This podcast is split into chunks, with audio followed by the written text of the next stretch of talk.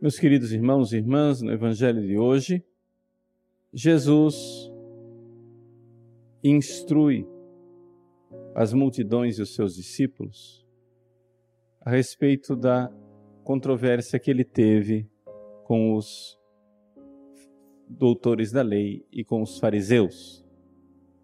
Explico. Jesus teve uma polêmica, uma discussão com os chefes dos judeus. E Santo Tomás de Aquino diz assim: ó, não adianta nada uma polêmica se depois não tiver uma instrução. Então, Jesus fez uma polêmica lá, mostrando que eles estão errados, mostrando o erro deles, agora ele se volta para os seus discípulos e para o povo para instruir e dizer: vejam só como, porque é que eles estão errados, vejam só porque é que eu peguei no pé deles, vejam só porque é que eu condenei, para vocês crescerem, para vocês se instruírem, etc, etc. E Santo Tomás de Aquino, explicando essa passagem, diz assim: E Jesus se dirige aos discípulos e às multidões, porque os fariseus eram incorrigíveis. Como assim incorrigíveis? Ou seja, Jesus enxerga, Jesus vê nos doutores da lei, nos fariseus, pessoas difíceis de corrigir, se não impossível de corrigir. E Santos Tomás explica por quê. Por causa da vaidade. Uma pessoa, vaida, uma pessoa vaidosa, que está sempre preocupada com o que estão pensando de mim e não o que é que eu sou de verdade. Está sempre preocupada na aparência e não em agradar a Deus, agradar aos homens. Essa pessoa é incorrigível. O primeiro passo, o passo necessário, se você quer mudar de vida, é você, em primeiríssimo lugar, ser humilde. Vamos tentar explicar isso. Aqui eu disse tudo que eu tinha para dizer, mas está muito abstrato, muito teórico. Vamos né, colocar carne nisso, vamos colocar na prática. Primeiro, Jesus descreve a vaidade dos fariseus e dos doutores da lei. Aqui no Evangelho está muito claro eles se vestem com a roupa da santidade, largas faixas com trechos das Escrituras, roupas com franjas, etc. Estas roupas eram roupas de santidade. Foram roupas que foram instituídas por Deus no Antigo Testamento. Foi Deus que mandou fazer essas roupas. E o problema aqui não é eles usarem essas roupas. O problema aqui é que eles se preocupam com a embalagem, mas o produto dentro está podre. Eles têm um ensino exterior correto, mas eles não fazem, eles não vivem aquilo.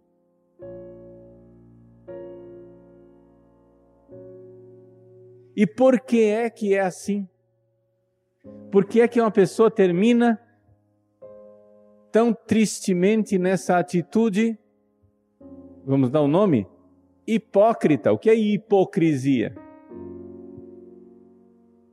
Hipocrisia, hipocrités em grego, quer dizer personagem.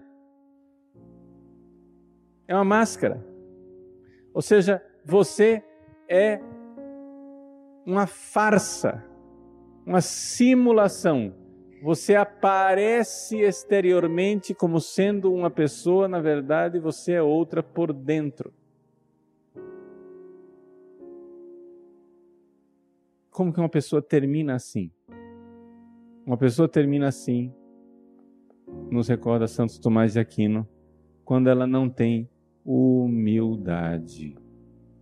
Vejam, qualquer um de nós que tivesse estivesse aqui no meu lugar, no púlpito, na pregação, qualquer um de nós, se não fosse a Virgem Maria, os grandes santos de Jesus Cristo, qualquer um de nós, pobres pecadores, ao pregar o evangelho, sente um friozinho na barriga, porque diz assim: Poxa vida, eu estou ensinando isso para eles, mas eu não vivo tudo isso. Estamos de acordo? Então, o que Jesus está condenando não é simplesmente uma certa incoerência entre a pregação e a vida. Porque uma certa incoerência entre a pregação e a vida vai existir enquanto a pessoa ainda não for santa. Então quer dizer o seguinte: se para falar, para pregar o evangelho, a sua vida precisaria ser completa e totalmente coerente com aquilo que você está pregando, nós deveríamos fechar todos os canais de evangelização, porque está faltando santo que pregue os pregadores não vivem tudo o que eles ensinam. Mas não é esse o problema. O problema está na vaidade de você não estar preocupado com isso. Você está preocupado com a aparência. Você está preocupado com o marketing. Você está preocupado com o que estão pensando de mim. Você está preocupado em agradar os homens e não em agradar a Deus. Uma coisa é você subir ao púlpito, pregar e dizer assim: Eu, miseravelmente, não vivo isso que eu vou pregar, mas eu preciso ouvir essa pregação porque eu preciso mudar de vida. E humildemente, o pregador, o bom pregador, sabe que o ouvido mais próximo da boca dele é o dele, que ele precisa ouvir aquilo e mudar de vida. E ele precisa se preocupar em agradar a Deus.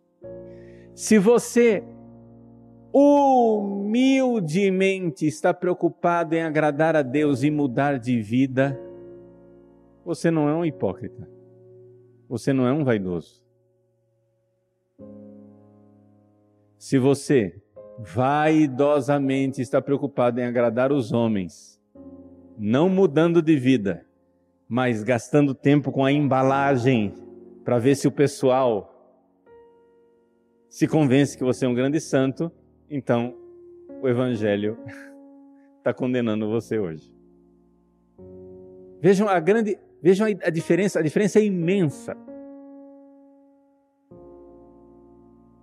Mas um exemplo mais claro. Vejam só. Uma coisa é eu dizer, sei lá, imaginemos um, um defeito comum a maior parte de nós, o defeito da impaciência. Ok? A impaciência. As pessoas só adquirem uma grande paciência virtuosa, não por temperamento. Tem gente que por temperamento é, é lerdo mesmo, não é paciência, não, é, é lerdeza. Mas as pessoas só adquirem a virtude da paciência através de um longo trabalho espiritual de transformação, de mansidão, de se deixar moldar por Deus. Muito bem. Esse é um defeito contra o qual nós todos temos que trabalhar a impaciência. Agora, eu vou pregar sobre a paciência e a impaciência. Pergunto, eu, pregador, sou um exemplo maravilhoso de paciência infusa, de pessoa que não se altera, que diante de dificuldades reage com aquela paciência milagrosa. Eu conheço pessoas assim. Eu conheço santos assim. Existem pessoas santas desse jeito. Existem pessoas que você diz, dá uma notícia tremenda para ela, a pessoa reage sofrida, mas com paciência. Esse é o coração manso e humilde como o de Jesus. Mas vamos ser bem sincero, meu coração não é manso assim. Eu posso até segurar o cavalinho, mas que ele sapateia, sapateia. Acontece uma má notícia, uma coisa errada, deu tudo errado. Puxa a rédea do cavalo, segura, peão, e o cavalo começa a sapatear. Você não está fazendo nada, você está calado, quieto, mas dentro. Isso chama-se um esforço de paciência. Virtude da paciência. Você não está reagindo, você está agindo com virtude, você está segurando. Mas não é ainda a mansidão dos santos. Você ainda reage de forma desordenada. Por que é que você está segurando a sua impaciência? Aqui é que vem a coisa e é aqui que eu quero que você note. Eu estou segurando a paciência porque eu quero agradar os homens. Eu não quero, sei lá, que o meu superior note que eu estou impaciente e eu fico fazendo uma cara simpática para ele. Por dentro, eu estou mandando ele para o inferno, mas por fora, eu estou dizendo: Pois não, mas, mas com muita alegria. Eu vou, eu faço, eu obedeço. Ah, que, que beleza! Veja, se eu estou fazendo isso, onde é que está a ênfase. Eu estou querendo agradar os homens, você entendeu? Estou fazendo um teatro por fora, mas por dentro estou pecando, porque estou mandando a pessoa para o inferno.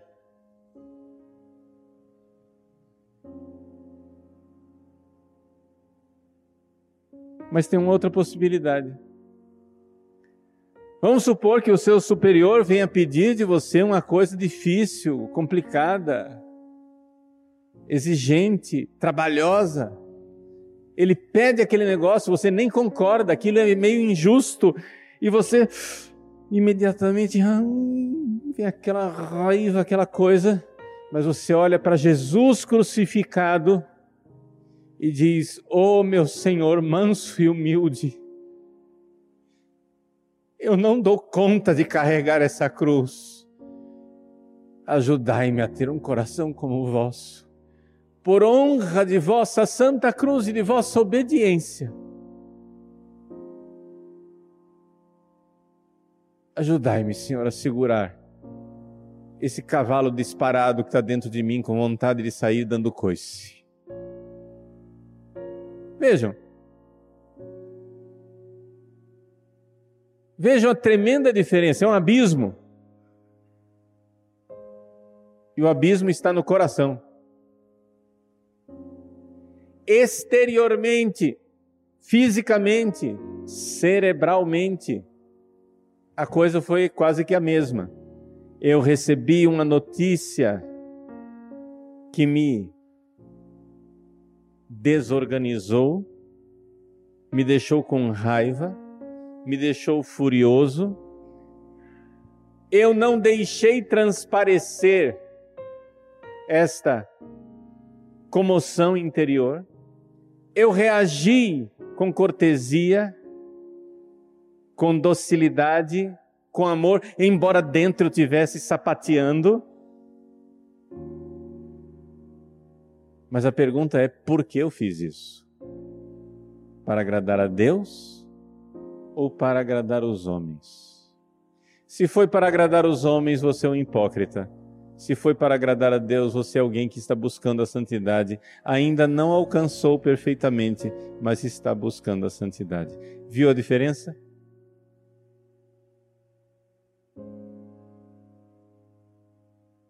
Jesus diz aqui no Evangelho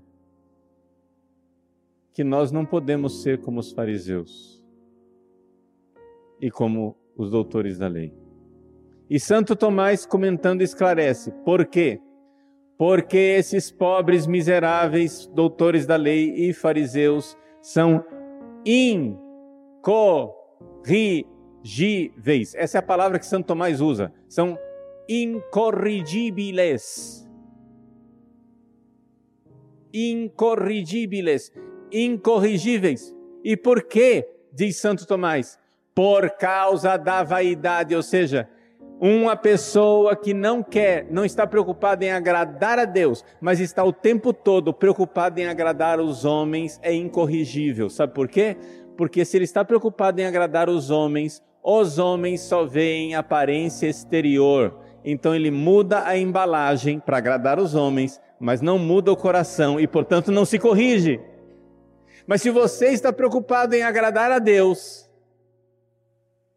embora a embalagem às vezes seja feia, o seu coração honestamente está dizendo: Oh meu Deus, tem piedade de mim, eu quero mudar. E este é o princípio da correção, do corrigir, do ser diferente.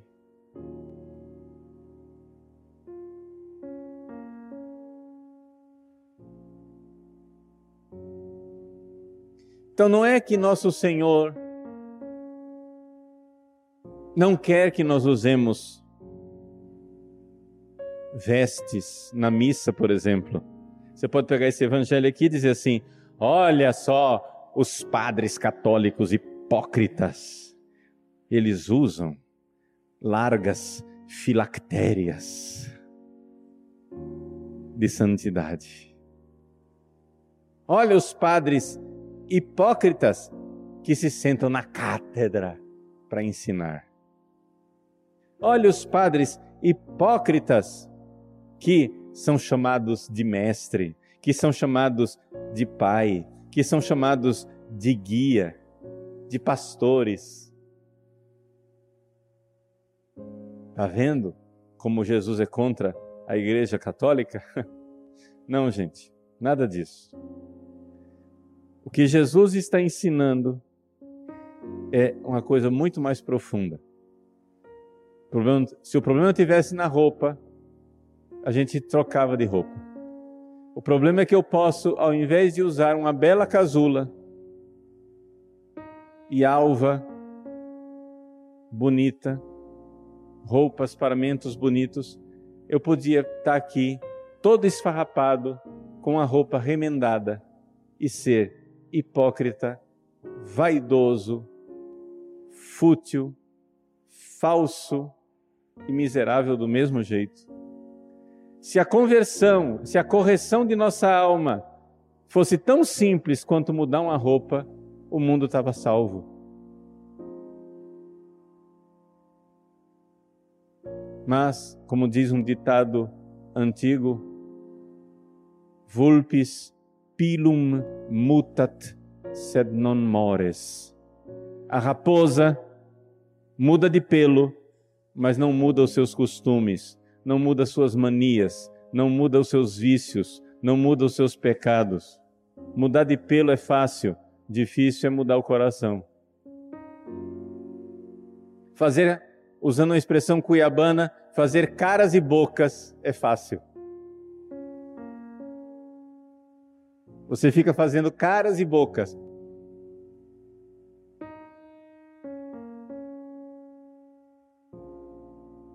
Mas você não muda o coração. Aqui está a tragédia da hipocrisia. Jesus resume tudo isso numa frase que está no Evangelho de São João. Como podeis dar glória a Deus, vós que estáis preocupados em dar glória uns aos outros? Se você está preocupado em agradar os homens, você é incorrigível. Se você quer agradar a Deus, então começamos o nosso caminho de conversão. Vamos agradar a Deus, o único que vê nosso coração. Vamos agradar a Deus, o único que enxerga a nossa alma. Não vamos começar a nossa mudança pela embalagem. Comecemos de dentro para fora. Às vezes, o exterior vai ser a última coisa que muda. E geralmente é assim.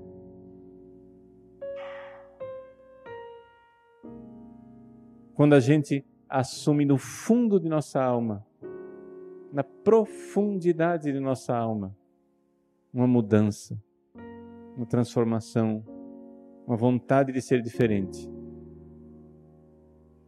Agradar a Deus. Deus me vê. Deus vê minhas intenções. Deus não se comove com teatros. Não adianta eu vir celebrar missa e fazer teatro para Deus. Deus me vê. Deus sabe o que eu quero. A atitude exterior não é o critério. O critério é a intenção interior. Estou querendo agradar a Deus ou estou querendo agradar os homens?